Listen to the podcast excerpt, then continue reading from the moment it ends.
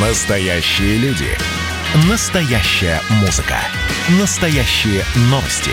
Радио «Комсомольская правда». Радио про настоящее. 97,2 FM.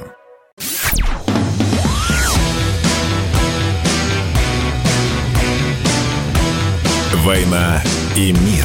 Программа, которая останавливает войны и добивается мира во всем мире.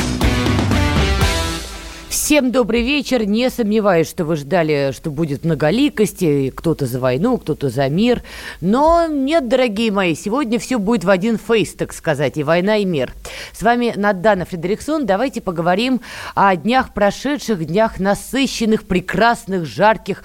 Короче, про Женеву, друзья мои. Как вы знаете, там была встреча, ну, если не столетия, то года так точно. Президент Соединенных Штатов Джо Байден и президент России Владимир Путин встретились Э, в этом славном, чудесном, жарком городе, чтобы поговорить. Почему Байдена назвала в первую очередь и не потому, что я иноагент, а потому что именно американская страна была инициатором этой самой встречи. Ну, если покопать прессу, что писалось накануне, конечно, было а, много домыслов, а, мыслей, ожиданий, предположений. Но, в общем, как водится, всегда исходили из логики, что ниже уже упасть не могут российско-американские отношения. Так говорили при Трампе, но все время снизу кто-то стучал. И вот этот кто-то имел бесконечно разные названия. То военное лобби американское стучало снизу и проваливалось ниже. То, значит, демократы, которые Трампа душили галстуком на ближайшем столбе, соответственно, стучали снизу и усугубляли отношения. То экономические проблемы, то ковид. Ну, в общем, постоянно что-то такое находилось. И тут вдруг побеждает Джо Байден. Вроде как американская сторона не настаивала на том, что мы его избрали им, как было с Трампом. Ну и, в общем-то, вот Джо Байден предложил поговорить. Конечно, очень много говорилось про некие красные линии, о которых, э, о которых шла речь до встречи. Все пытались понять, что же это за красные линии и будут ли затронуты щепетильные вопросы на двухсторонней встрече. Теперь давайте о сути происходящего. Ну, о чем говорили Путин и Байден на этой встрече за закрытыми дверьми, останется за закрытыми дверьми. Вот признайте это, покайтесь и примите как данность. Никакого другого варианта у вас не будет. Есть закрытая сторона, есть открытая сторона. Это абсолютно нормально. По-другому, собственно, и не бывает. Хотя, да, американские журналисты пытались узнать, что там за закрытыми дверьми, устроили какую-то лютую потасовку с американскими же security. И, в общем, если вы видели выражение лица Сергея Лаврова в этот момент, то вы понимаете, какая гамма эмоций была в этот момент у него в голове и на душе. Если не видели, обязательно посмотрите, оно того стоит. Я считаю, что это просто вот надо делать уже мемом и в любой непонятной ситуации скидывать вот этот фрагмент. Бесценное выражение лица.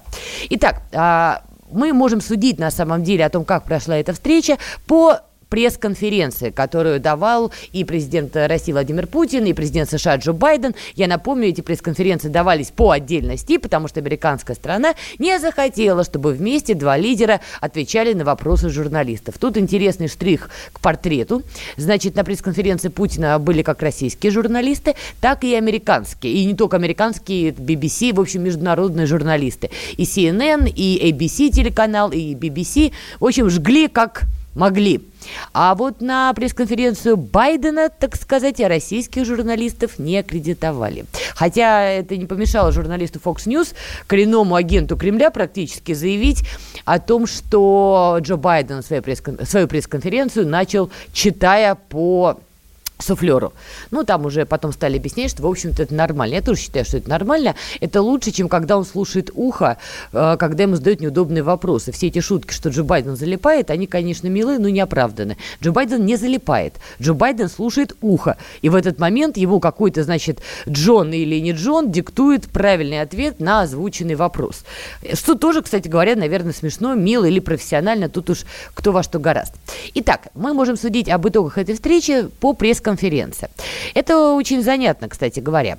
А, естественно, первые вопросы, которые задавались Владимиру Путину, касались в том числе красных линий, в том числе Украины и, конечно же, Алексея Навального. Вот это, конечно, меня поразило, это было особенно прекрасно. По Украине, как я понимаю из пресс-конференции, в общем-то было сказано главное – Минские соглашения по-прежнему в игре. И с этим согласен и Байден, и Путин. Э, только вот в Киеве началась, я так поняла, маленькая такая зрада в перемешку с перемогой, в перемешку со скорой. Там, в общем, я думаю, дымилось все у всех и везде, потому что, как вы помните, украинская сторона категорически качала тему, а давайте-ка минские, а давайте-ка минские соглашения, друзья мои, отменим. И вообще а, перенесем из Минска куда-нибудь еще, например, я не знаю, там, в славную Францию, в славные Соединенные Штаты Америки, в общем, куда-то перенесем. А тут бац, баста отдуплились. А это, это Минские соглашения по-прежнему играют ключевую роль в урегулировании ситуации на юго-востоке Украины. Американская страна с этим не особо спорит. Слушайте, давайте обсудим эту тему. С нами на связи американист Ярослав Левин. Ярослав. Да, здравствуйте. Категорически вас приветствую, как завещал мне Гублин. Так вот, скажите, пожалуйста, скажите, пожалуйста, вот, а, господи, ненавижу эту фразу, но все-таки скажу. Украинский кейс на переговорах президентов России и Соединенных Штатов. Вот из того, что мы услышали на пресс-конференции. Как вы считаете, действительно ли американская сторона готова соглашаться с Минскими соглашениями, не подрывать их и не делать вид, что, вернее как, не устраивать хаос, не привлекая внимания санитаров? Угу. Вы знаете, я думаю, пока рано об этом судить, потому что одно все-таки дело это слова, и совершенно другое дело это реальные поступки. Вот реальные поступки нам покажут, что все-таки хотела добиться американская сторона по итогам переговоров, а дел пока никаких не видно. Так что пока судить, на мой взгляд, еще рано. Ну, давайте Но даже то, что сама риторика немножко изменилась все-таки в сторону а, не проукраинской позиции, а все-таки в сторону именно соблюдения Минских соглашений, это такой знак неплохой. Но, опять же, посмотрим, что покажет время. Ну, вы как считаете, это американская страна так пыталась некий кредит доверия, что ли, выписать Москве? То есть вот для чего они на данном этапе согласились? Какие могут быть мотивы, в принципе, на данном этапе американской стороне соглашаться На с важностью этапе, мне кажется, это все-таки попытка все-таки несколько разрядить обстановку, потому что, ну, не секрет, что для Москвы это все-таки очень вопрос чувствительный. То есть это такая легкая уступка. Другой вопрос, будет ли эта уступка реальной, или это все-таки так и останется все на словах. Также Джо Байден до еще встречи в Женеве сделал, конечно, потрясающее заявление, что Украина может стать Но членом НАТО. Да, что а Украина а вот может стать членом НАТО, несмотря на ситуацию в Донбассе. История. Угу. Это уже совершенно другая история. Это как раз-таки уже что-то наподобие угрозы. О. То есть это сделано для того, чтобы вести диалог с позиции силы на, на переговорах. То есть мы Украину готовы взять в НАТО, но если вы пойдете нам навстречу в том-то, в том-то, в том-то, мы готовы все-таки по, э, про, продавливать линию по Минским соглашениям. Угу.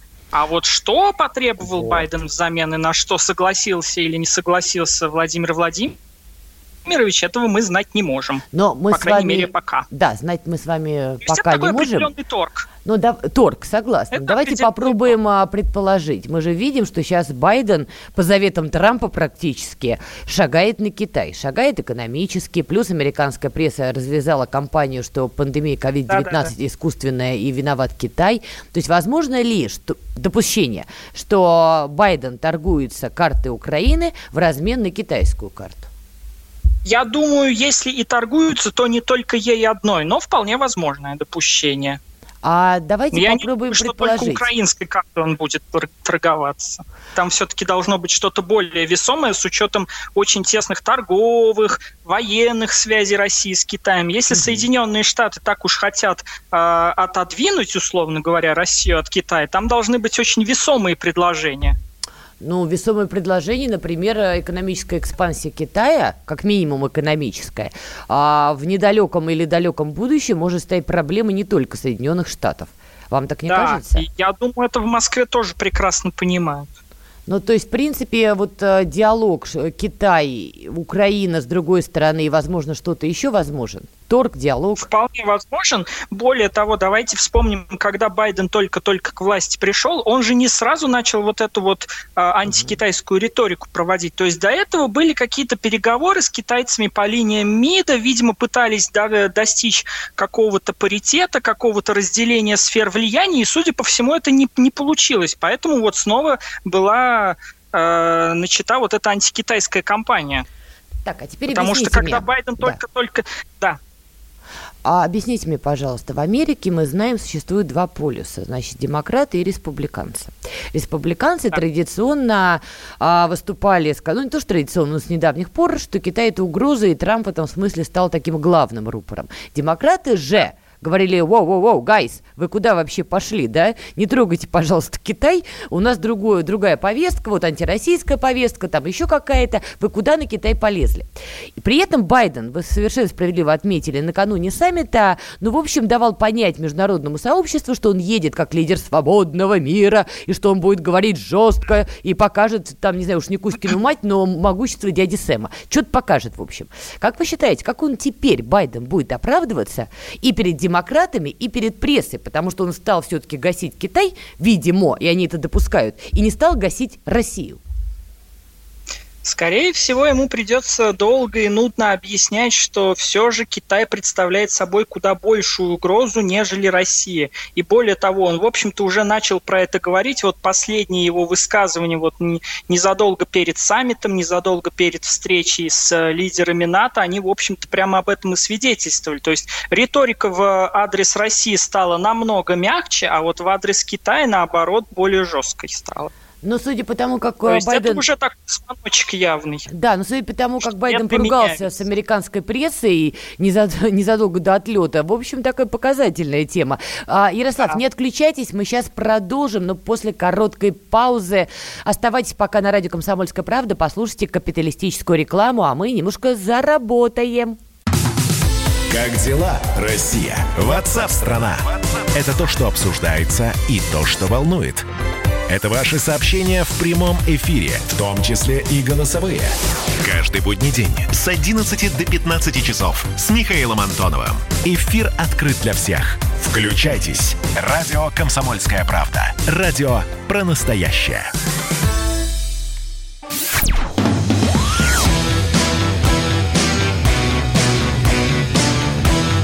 «Война и мир» – Программа, которая останавливает войны и добивается мира во всем мире. Итак, мы снова в эфире пытаемся понять, что же нас ждет в недалеком или далеком будущем, война или мир. Кстати, название программы идеально подходит под повестку, потому что, напомню, встреча президентов России и Соединенных Штатов а, в Женеве действительно должна была обозначить определенные сферы влияния, определенные линии, красные или зеленые, или неважно какие. Ибо мир сейчас нестабилен как никогда. Я напомню, с нами на связи Ярослав Левин, американист, и мы продолжаем с ним пытаться осознать, что вообще вокруг всех нас происходит. Ярослав, вы на связи? Да, да.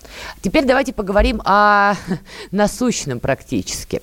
Не могло не броситься в глаза и в уши, что на пресс-конференции Владимира Путина, а в первую очередь иностранные журналисты, CNN, ABC, а, очень старались поднять тему Алексея Навального.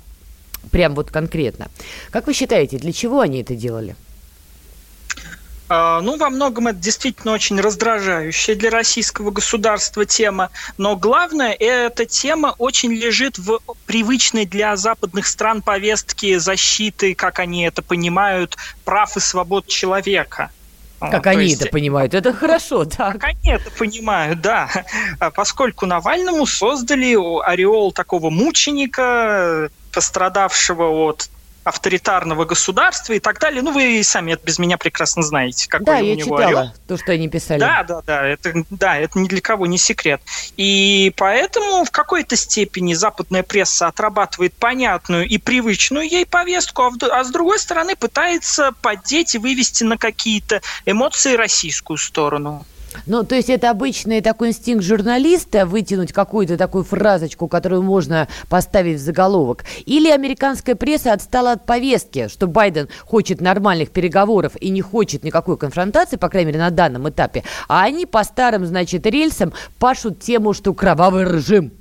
Да, да вы знаете, 50-50, по-моему. И то, и то в равной степени присутствует.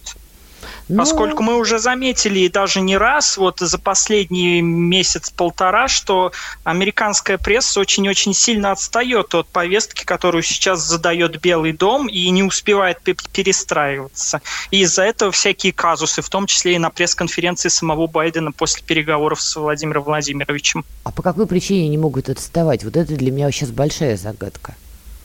А, потому что американская пресса это все-таки большой и очень сложный механизм, который не всегда согласованно работает и не всегда в тесном контакте, в том числе и с Белым домом. Вот история, собственно, с Дональдом Трампом это прям ярчайший пример из палаты меры весов, когда не только э, не поспевала пресса за Белым домом и его пресс-службой, но даже и не стремилась к этому, поскольку ей неприятны были ни президент, ни все его окружение, и работали конкретно против него. Ну вот именно, конкретно работали против него. То есть они слаженно и целенаправленно Дональда нашего Нет, не били слаженно, микрофоном. Не слаженно, ни в коем разе. Там о слаженности говорить не приходилось, потому что, а, допустим, одни издания пытались муссировать тему вот русского заговора, Russia Gate и так далее. Другие издания пытались давить на какие-то коррупционные схемы ну, Дональда Трампа. Поделили Третьи поляну. Издания, да, ну, знаете, очень неравномерно и часто менялись темами. Так что я бы не сказал, что здесь какая-то вот э, какое-то единообразие присутствует. Смотрите, мы с вами подходим еще к такому интересному моменту. Все-таки отвечая на вопрос по поводу Навального, а, Путин также сказал, что в переговорах Байден поднимал тему прав человека. То есть он это просто, ну так, в общем назвал. А, я допускаю, что так и было, и просто Алексей Навальный был одной из этих карт, может быть, хорошо раскрашенной, подкрашенной, но которую он вытянул. Но вот все-таки мы же понимаем, что тема прав человека американцами очень давно и успешно используется не то, что как стенобитное орудие. Стенобитное орудие у них э, Пепси, не Пепси, и демократия. Но это прекрасная фумка, взломка, там, где не надо бить дубины. Правами человека можно загасить любую страну, любой режим, закидать их криками, визгами, что кого-то бесконечным образом унижают, принижают и так далее. Как вы считаете, американская страна что, таким образом тонко намекает, что, ребята, у вас впереди выборы в Госдуму, сейчас мы вот эту карту вытянем? Или это про что-то другое? Вы знаете, я думаю, наверное, да, имеет место, конечно, и, намек на внутриполитическую повестку в Российской Федерации, в том числе и на парламентские выборы. Но в целом, я думаю, с учетом того, что все-таки американская страна сторона, судя по пресс-конференции и российского лидера, и американского президента, пошла на такое условное, пока очень слабо заметное и невнятное замерение. Ну, то есть, мне кажется, это все-таки немножко бюрократическая инерция все-таки присутствует. Бюрократическая инерция – это хорошо. Тут, кстати, есть и мнение, и похоже оно оправдано, что вообще американская страна долгое время не занималась э, реальной прагматичной аналитикой по России. А, долгое да, время им казалось, это... что все понятно, чего там разбираться. Ну и путаем мы, не знаю, украинцев с э, русскими. В общем, разницы мы, честно говоря, не видим. И тут бах, 14 год, да, это все надо разделять. С я вам могу про, по, по, насчет этой темы со своей профессиональной точки зрения сказать, то есть э, неоднократно американские специалисты вот на конференциях в Российской Академии Наук или в разных других местах говорили о том, что, да ну, в общем-то, это вообще, я думаю, не секрет ни для кого в последние годы, что э, американское экспертное сообщество вот именно по России, оно очень сильно ослаблено, потому что притока молодых кадров нет, а работают в основном люди, которые вот учились, и их активная трудовая карьера пришлась на годы холодной mm-hmm. войны. То есть они мыслят во многом старыми шаблонами, а молодняк, он не идет на смену молодых американцев больше интересует ближневосточное направление, азиатское как раз направление. То есть вот экспертов-страноведов по Азии, по Ближнему Востоку в Америке очень много. А mm-hmm. вот на Восточную Европу и конкретно Россию у них молодежь большой неохотой идет последних лет 20. То есть можно ли говорить, что они сейчас играют против нас, а они очевидно играют, вопрос просто насколько активно, вслепую? То есть у них представление о современной России, как о России времен Холодной войны. Или нет? Ну, вслепую я не скажу, я скажу в полуслепую. То есть один глаз прикрыт, а второй болен катарактой. Хорошее определение. Так, и как вы считаете, вы же занимаетесь технологиями, в том числе, которые американцы используют, они тему выборов в Госдуму в России будут как-то в итоге разыгрывать? И каким глазом они будут смотреть, слепым или с катарактой? Это нам, опять же, покажет время, но, в принципе, я не удивлюсь, если эту тему попытаются использовать, особенно если вот тот переговорный процесс, который начался сейчас, не пойдет в том русле, в котором американская администрация надеется. Ну, давайте так, мы в принципе не призваны удовлетворять американскую администрацию, у них на это есть разные другие Вы это люди. администрация, расскажите. Ну, а что рассказывать? Пусть помнят Билла Клинтона, если ему очень надо, чтобы кто-нибудь удовлетворил. В принципе, там есть варианты. Не очень понимаю, почему этим должна заниматься Россия, мы с вами, в частности, как неотъемлемая часть этой России. Скажите, а вы вот какой период отводите? Там звучало полгода, кстати говоря, вот интересная тоже фраза, что через полгода станет понятно, на какой отметке российско-американские отношения. С другой стороны, это могло быть сказано просто для красного словца, что если отстаньте от нас сейчас, вот типа нужно время. Вы, как Нет, профессионал, какое время отводите? Думаю, что это я не думаю, что это пустая или какая-то случайная фраза. То есть, смотрите, на то, чтобы э, раз, разнообразные комиссии, занятые в болезненных вопросах двухсторонних отношений, возобновили свою работу, обменялись документами, составили какие-то аналитические отчеты, по которым впоследствии будут приниматься решения. С учетом того, что все было заморожено последние полгода-год, это не быстрый процесс будет. И полгода, на мой взгляд, это еще очень оптимистичная цифра, mm-hmm. очень оптимистичный период. То есть я думаю, что если действительно процесс восстановления отношений пойдет, он займет намного больше времени. Но, опять же, очевидно же, что даже если российско-американские отношения худо-бедно начнут восстанавливаться, есть огромное количество игроков, которым вот это вот не упало ни на одно колено. Это Украина, Конечно. которая там в подуче сейчас бьется. Это Польша, которая свои собственные деньги была готова потратить на э, форт Трампа, утыкать себя, как ежик, иголками, ракетами всякими разными. И, в общем-то, там Речи Посполитой уже восстала, и вот она шагает в сторону России. Тут бац, потепление отношений Москвы и Вашингтона. Ну вот и зачем это все таки полякам, я имею в виду элите. И многие другие страны, которые, мягко говоря, немножко недоумевают от того, что это потепление возможно. Как вы считаете, вот эти страны, Украина, Польша, Прибалтика, могут сейчас сами пойти в самоволку и э, устроить некую провокацию да, на той же Украине, там, судя по всему, они уже готовы ко всему, лишь бы обострить обстановку, чтобы оборвать этот диалог. Вполне возможно. Я этого совершенно не исключаю, потому что, как вы сказали, вот страны Прибалтии категорически не, не устраивает возможность потепления отношений. Я вам больше того скажу, даже вот в западном обществе в англоговорящих, среди сообщества англоговорящих стран немало заинтересантов э, сохранения вот текущей ситуации. Та же Великобритания, которая последние полгода-год очень пока робко, но намекает на то, что Соединенные Штаты слабеют, и их бы хорошо бы, может быть, кому-нибудь заменить в качестве качестве мирового лидера свободных стран. Но Британия на себя, что ли, намекает? Ну, а на кого? Не на Австралию же. А мне кажется, Британия уже давно прекрасно поняла, что быть публичным лидером любого мира – это не очень приятная работа. Гораздо лучше быть э, над этой конструкцией, поставить кого-то впереди себя и вот, соответственно, манипулировать, бить по голове, сдержки, противовесы, нет? Это все понятно, и, пожалуй, вы правы. Другое дело, что у Британии это все очень плохо получалось. То есть, если мы возьмем вот концепцию... А особо... у нас сейчас рекламная пауза, прервемся. Следствие утверждало, что он стрелял в Чубайса.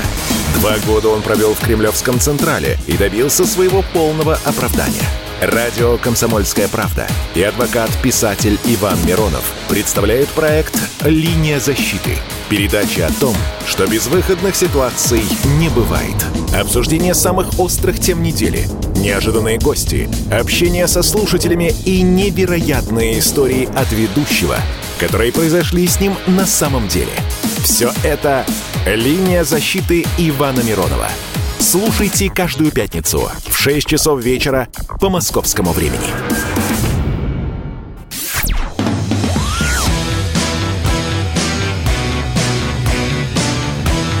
«Война и мир».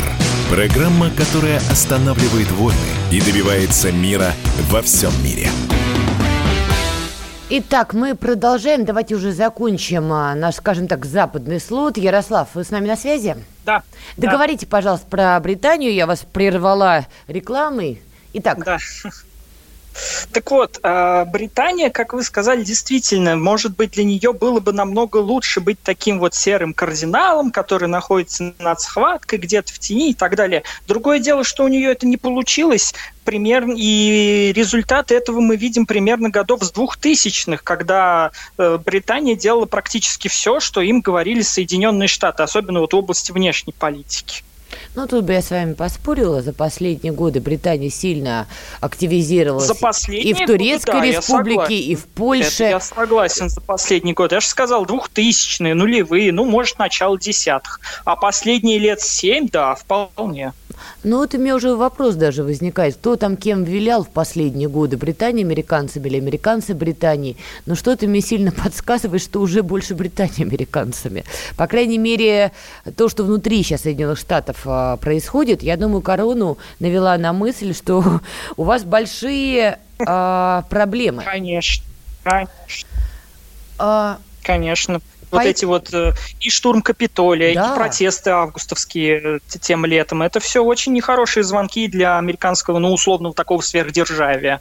Да и вообще, мне кажется, когда Байден встречался вот с этими европейскими лидерами, тут со мной многие спорят, но многие мне вот говорят, что вот он встретился с ними, европейцы выписали ему карт-бланш, чтобы он представлял всю Европу на переговорах с а, Путиным, то есть лидер свободного мира, и что Европа спала и видела, когда Америка вернется. Я с ними спорю, потому что, на мой взгляд, Европа уже почувствовала вкус свободы, независимости от дяди Сэма. Европа уже вообще перестала понимать, что происходит в Соединенных Штатах Америки. Сегодня одна повестка, завтра другая, послезавтра третья. А если Байден их э, лечил, что давайте-ка выгоняйте китайские инвестиции, мы все дружно движемся на Поднебесную, я думаю, европейцы покрутили у виска и сказали, ты что, совсем? Отец, у нас из-за локдауна экономика, мягко говоря, упала. Китай нам может помочь, а вы нет. Почему мы должны, взявшись за руки, вместе с вами топать в сторону Китая. Вот мне кажется, что европейцы смотрели на Байдена и серии «Ох, ох, ох, ну хорошо, хорошо, конечно, конечно». Но мне так кажется. Ну, опять же, мне кажется, здесь мы сможем какие-то реальные суждения выносить тоже по прошествии некоторого времени. Я согласна, но мне просто кажется, что вектор сейчас у Европы в большую самостоятельность и независимость. Но, как вы справедливо ну, повторяли... Я, пожалуй, с вами соглашусь, потому что, опять же, мы можем посмотреть на высказывания там, Германии последних полутора лет, в той же Франции.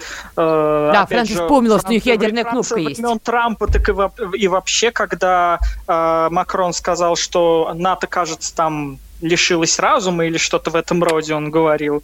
То есть Европа, да, я, пожалуй, с вами соглашусь, когда Трамп вот провозгласил вот эту вот концепцию, что Америка сосредотачивается на себе, угу. э, Европа, да, она почувствовала, безусловно, определенный вкус свободы, но, с другой стороны, они не совсем поняли, а что с этой свободой делать-то? Столько лет были под крылышком Соединенных Штатов, и здесь у них, мне кажется, некая растерянность присутствовала все же. Ну, я Поэтому, с одной стороны, они время. не против вернуться, под, так сказать, под крыло Соединенных Штатов, а с другой стороны, ох, как не хочется. Ну, это тоже надо делить, потому Такой что... когнитивный диссонанс. Франция и Германия, я думаю, вполне рады избавиться от бремени дяди Сэма, а вот Восточная Европа по этому поводу, конечно, переживает. Восточная Европа, конечно, переживает, да. Но, как нам справедливо рассказывали сами же европейцы, есть разноскоростная Европа. Так что мнение одних считается более важным, чем мнение Важнее, других. чем мнение других, да, да, да, да. Спасибо большое. Ярослав Левин, американист, был с нами на связи.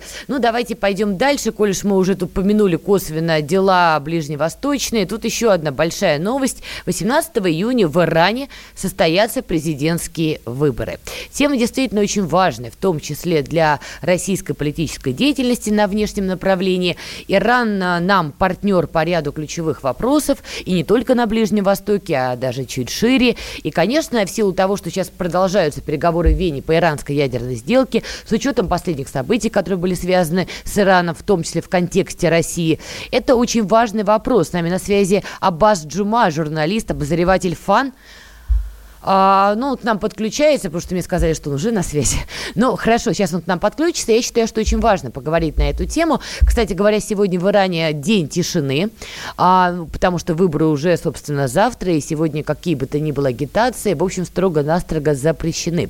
Многие, многие, включая меня, кстати, каюсь, ну не то, что каюсь, признаюсь, ждали, что, конечно, будут определенные провокации, потому что я напомню, что Иран не однороден, не то чтобы как демократы республиканцы, но при примерно похожим, а, с похожим противостоянием находятся консерваторы и реформаторы в Иране.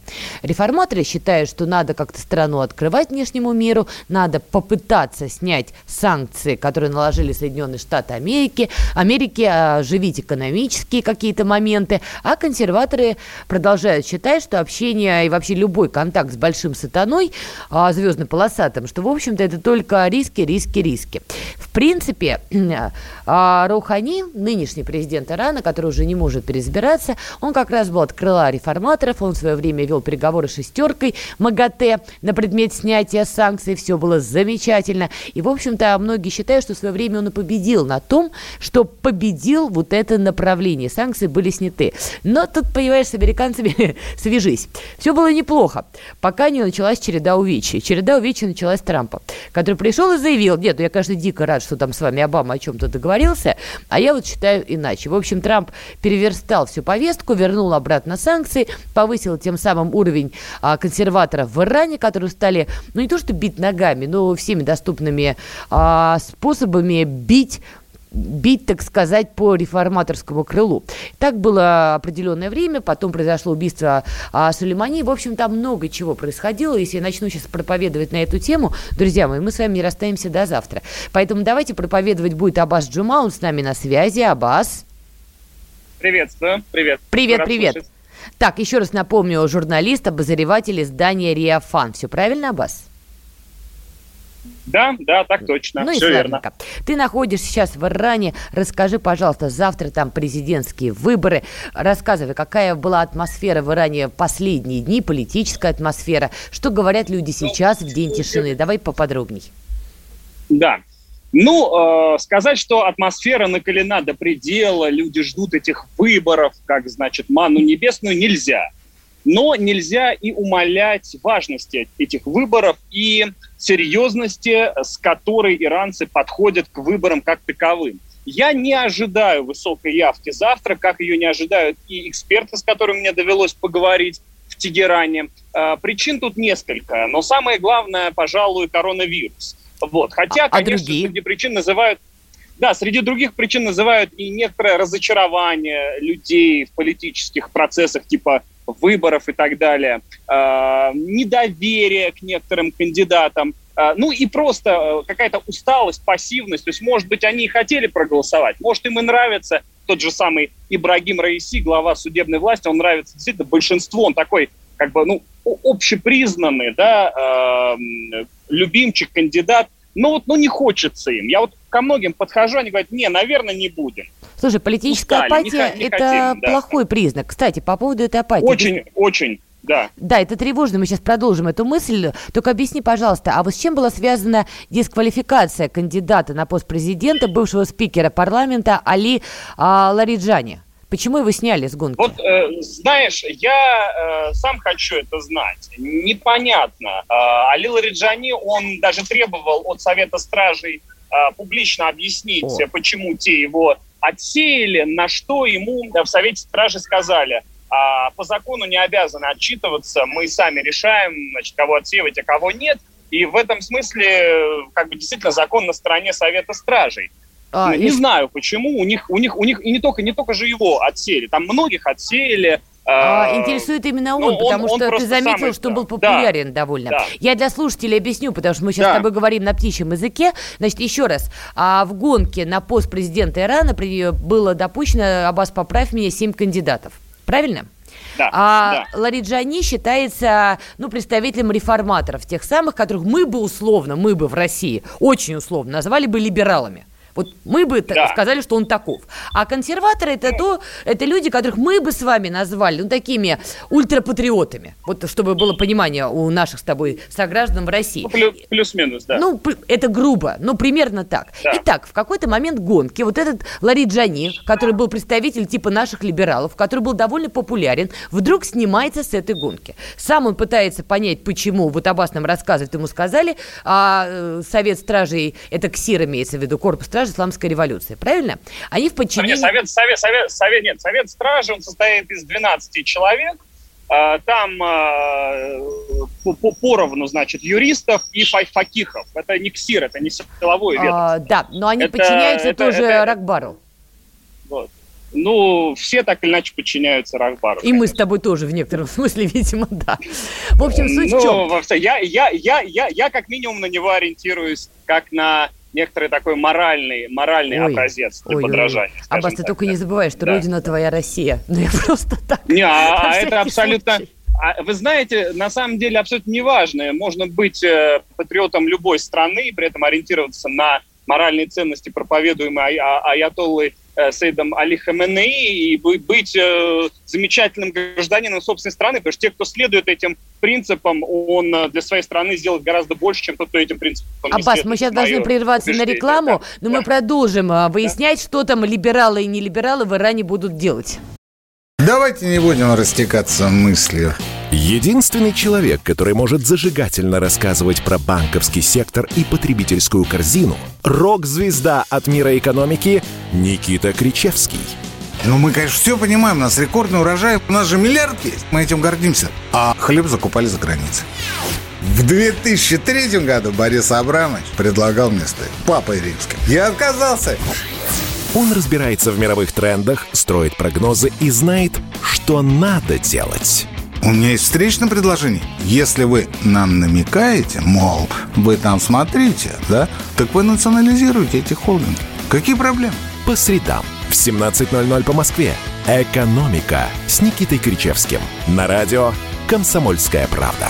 Я буду резок, я буду краток, я буду четок.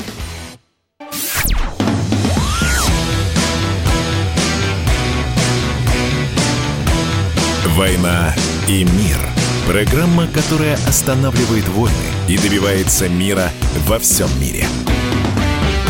Итак, мы продолжаем. «Война и мир» сейчас применительно к Ирану. Там э, 18 июня президентские выборы. И, повторюсь еще раз для наших слушателей, противостояние в Иране ведется между реформаторами, условные наши либералы, и консерваторами. Это как условные наши ультрапатриоты. Аббас, теперь по поводу апатии людей. Согласись, но это действительно очень тревожный сигнал для иранской элиты. Как они будут исправлять эту ситуацию? Или она их не беспокоит? А, нет, она их беспокоит, безусловно, иначе не было бы такого э, страстного призыва голосовать. Э, власть борется за электорат, Э, но как это исправить? Я полагаю, улучшить жизнь людей. А Э, как? Постараться сделать все для того, чтобы, например, закончились благоприятно для Ирана, проходящие сейчас параллельно вот со всей этой предвыборной э, чехардой в Вене, да, переговоры. Это очень серьезные переговоры, от их э, успеха или неуспеха будет зависеть, снимут санкции или нет, соответственно, будет зависеть, вздохнут ли м, иранцы полной грудью или нет. А на самом деле таких моментов много. Если покопаться в претензиях иранцев к действующей власти, можно найти все, что угодно, вплоть до того, что э, существует в Иране множество там э, земли заброшенной, которую надо как-то осваивать. Э, по- понятно, но, но, но мы говорим об экономике прежде всего, мы говорим о валютном кризисе, мы говорим о ВВП страны. Но это Для повестка этого, реформаторов э, все-таки. Что снятие нет, санкций, нет, оживление нет, экономики нет, это их повестка. Подо- Не, не, не, не, нет, это не их повестка, это общеиранская повестка. Я напомню, что одобрялась ВПД э, Хаменеи. Вот, э, хоть, конечно, он не был э, большим сторонником э, переговоров с Соединенными Штатами, он своим одобрением, своим благосклонным отношением к этим переговорам дал понять, что все-таки отмена санкций – это важная веха в истории современного Ирана, это необходимо для деэскалации конфликта вот этого, да, для того, чтобы иранцы наконец смогли почувствовать себя э, ну, лучше, чем они чувствуют себя сейчас. Все-таки нельзя сказать, что это э, как-то вот... Э, э, что это территория э, реформаторов, да, вот либералов этих условных. Нет, любой адекватный политик – будь он консерватор или реформатор, за то, чтобы сняли санкции. Другой вопрос, а каким образом сняли санкции? Да? То есть полностью лечь, полностью, то есть лечь под Соединенные Штаты, выполнить все требования Помпео, помнишь, раньше были требования, то есть разоружиться, никакой баллистики, ничего, ну то есть буквально лечь, вот косми, чтобы тебя, чтобы, чтобы на тебя наступили, да, чтобы тебя вытерли ноги, ну и да, и сняли санкции, типа на, лови шапка косточку. Вот многие реформаторы, они как бы готовы к этому. А консерваторы говорят, нет, мы за то, чтобы сняли санкции, мы за переговоры, мы за то, чтобы разговаривать, но мы хотим, как бы, чтобы все было поровну и честно. Мы хотим, чтобы э, э, ну, вот к этому результату привели действия, не унижающие наше достоинство, не разоружающие нас, не оставляющие нас беззащитными. И вот, как мне кажется, логика все-таки на стороне консерваторов, и если бы было не так, то вряд ли бы они сейчас были на, на коне. Они действительно на коне. И я, смотрю, я сужу даже не столько по результатам там, э, э, этих выборов парламентских или э, по, по соотношению консерваторов и либералов среди кандидатов на пост президента, я сужу по народным, вот по, по, по массам, да, по, по чаяниям э, иранского народа. Э, люди хотят э, снятия санкций, люди хотят жить спокойно, свободно, торговать со всем миром, э, ездить куда хотят, продавать что хотят, куда хотят, но при этом они не хотят оставаться без оружия, они не хотят быть беззащитными, они не хотят быть униженными, не хотят быть чьими-то там вассалами, а, и, по-моему, это нормальные, нормальные желания нормального Я для наших слушателей поясню. Страны. Это просто важный момент. Американцев очень беспокоит, помимо вот э, если у Ирана ядерное оружие изготавливается, оно не изготавливается, вот помимо этих прекрасных вопросов, которые решаются в Вене, Соединенным Штатам очень не нравится иранская внешняя политика в регионе Ближнего Востока. Иранцам, о, американцам категорически не нравится влияние Ирана на сирийские процессы, а, на, на, на вли, не нравится влияние в Ираке и в прочих замечательных странах. Поэтому, если они будут придавливать Иран, то, скорее всего, предлагая вот свернуть свое присутствие в этих странах и не мешать американскому сапогу топтать все, что он там топчет. Едва ли Иран на это ну, пойдет, да, потому да, что это, ну, это правда да. будет очень странно с их стороны. А да, теперь скажи да. мне, пожалуйста, ну тут же, понимаешь, я понимаю, да, экономика Ирана сейчас, мягко говоря, не на подъеме, это очень я мягко выражаюсь, дипломатично. Да. Но, с другой стороны, блин, Блинкин тоже уже заявил, договорятся ли в Вене, не договорятся, санкции снимать не будем. Так зачем эти переговоры в Вене вот, тогда Ирану? Нет, нет, ну, понимаешь, это очень... Вот то, то что сейчас доносится э, из уст дипломатов с обеих сторон, я бы делил на 100. Mm-hmm. Ну, ребят, если, э, если, да, если санкции не будут сняты, то тогда не договорятся. Как можно вообще таким образом вообще вопрос ставить? Договорятся, не договорятся, санкции не снимем. Нет, если договорятся, то значит санкции снимут. Это как бы, ну, априори. Если санкции не снимут, значит не договорятся. И мы исходим только из этого. Ну, мы, я имею в виду, э, и те, кто наблюдает за этим процессом, и сами иранцы. В этой связи э, вот э, так, такого рода заявления, они ну, просто нарушают формальный, закон формальной логики, и не более, не более того. Мне кажется, просто нацелены на, на то, чтобы посеять смуту и какую-то сумятицу. По поводу да. смуты, они вообще это очень любят, и надо отдать, надо отдать им должное, они с этим неплохо справляются в плане посеять смуту. Что с ней потом делать, не очень да. понимают, но с первым пунктом справляются. А потом, а потом как в Афганистане расхлебывают эту ага. смуту годами. А, и не только они. Да. Афганистан стал действительно проблемой да. для многих стран. Смотри, да, а, да. ты сам говоришь, что есть риск низкой явки на эти выборы. У людей есть некая апатия, есть, у есть. людей есть вопросы, да. почему снимают одних кандидатов, не снимают других. А как ты думаешь, вот если будет низкая явка, ставка. Это же прекрасный козырь для американской стороны и западных стран заявить, что эти выборы нелегитимны. Разве нет? А, вы знаете, я считаю, что даже если бы явка была высокой, высоченной, вряд ли это бы признали в Соединенных Штатах Америки. Я вообще сложно представляю себе тот сценарий, при котором вот а, Байден или Блинкен э, с высокой трибуны говорят, да, ребята, вот это были выборы, вот нам бы у них поучиться демократии. Это вот другая это крайность. Вот это зашибись. Нет, Но, они могут да, выйти нет, и сказать, мы признаем выборы просто... или нет. Нет, э, да, и я не считаю, что э, в данном случае мы, должны вообще на это обращать какое-либо внимание. Выборы – это дело сугубо э, иранское, если выборы в Иране. точно так же, как выборы в Соединенных Штатах Америки, это дело сугубо американское. Мы, конечно, можем позлорадствовать и показывать пальцем на Байдена, на то, как он пришел к власти, на вот эти графики скачущие, помните, да? Конечно. На эти бросы и, и, и так далее. Вот. Но э, признавать или не признавать, ребят, ну это смешно. Признать или не признать могут американцы, если выборы в Америке, или иранцы, если выборы в Иране. Э, это вот из области де юра. Де факто, да, конечно, американцы постараются зацепиться за любую возможность, чтобы, опять же, посеять смуту, посеять раздор, раскачать лодку. Во, во, и, конечно во, во. же, низкая, низкая явка будет аргументом, будет а, таким вот, а, значит, вот элементом подстрекательства, будут подзуживать, будут как-то людей наускивать, чтобы они выходили на улицы. Конечно, и, и к этому готовы О. в Иране, и этого боятся в Иране, потому что э, бунты иранские, это, знаешь ли, не редкость. Вот каждый, каждый год был дел там в 19 году и далее. И до в общем, этого, это сопряжено лежат... с переговорами в Вене, как я понимаю. Американцы не мытьем так катанием, но хотят продавить Иран на свои условия. Они в том хотят, числе могут конечно, использовать. Конечно. А время заканчивается. Да. Аббас, спасибо, да. удачи, береги себя, оставайтесь на «Комсомольской правде».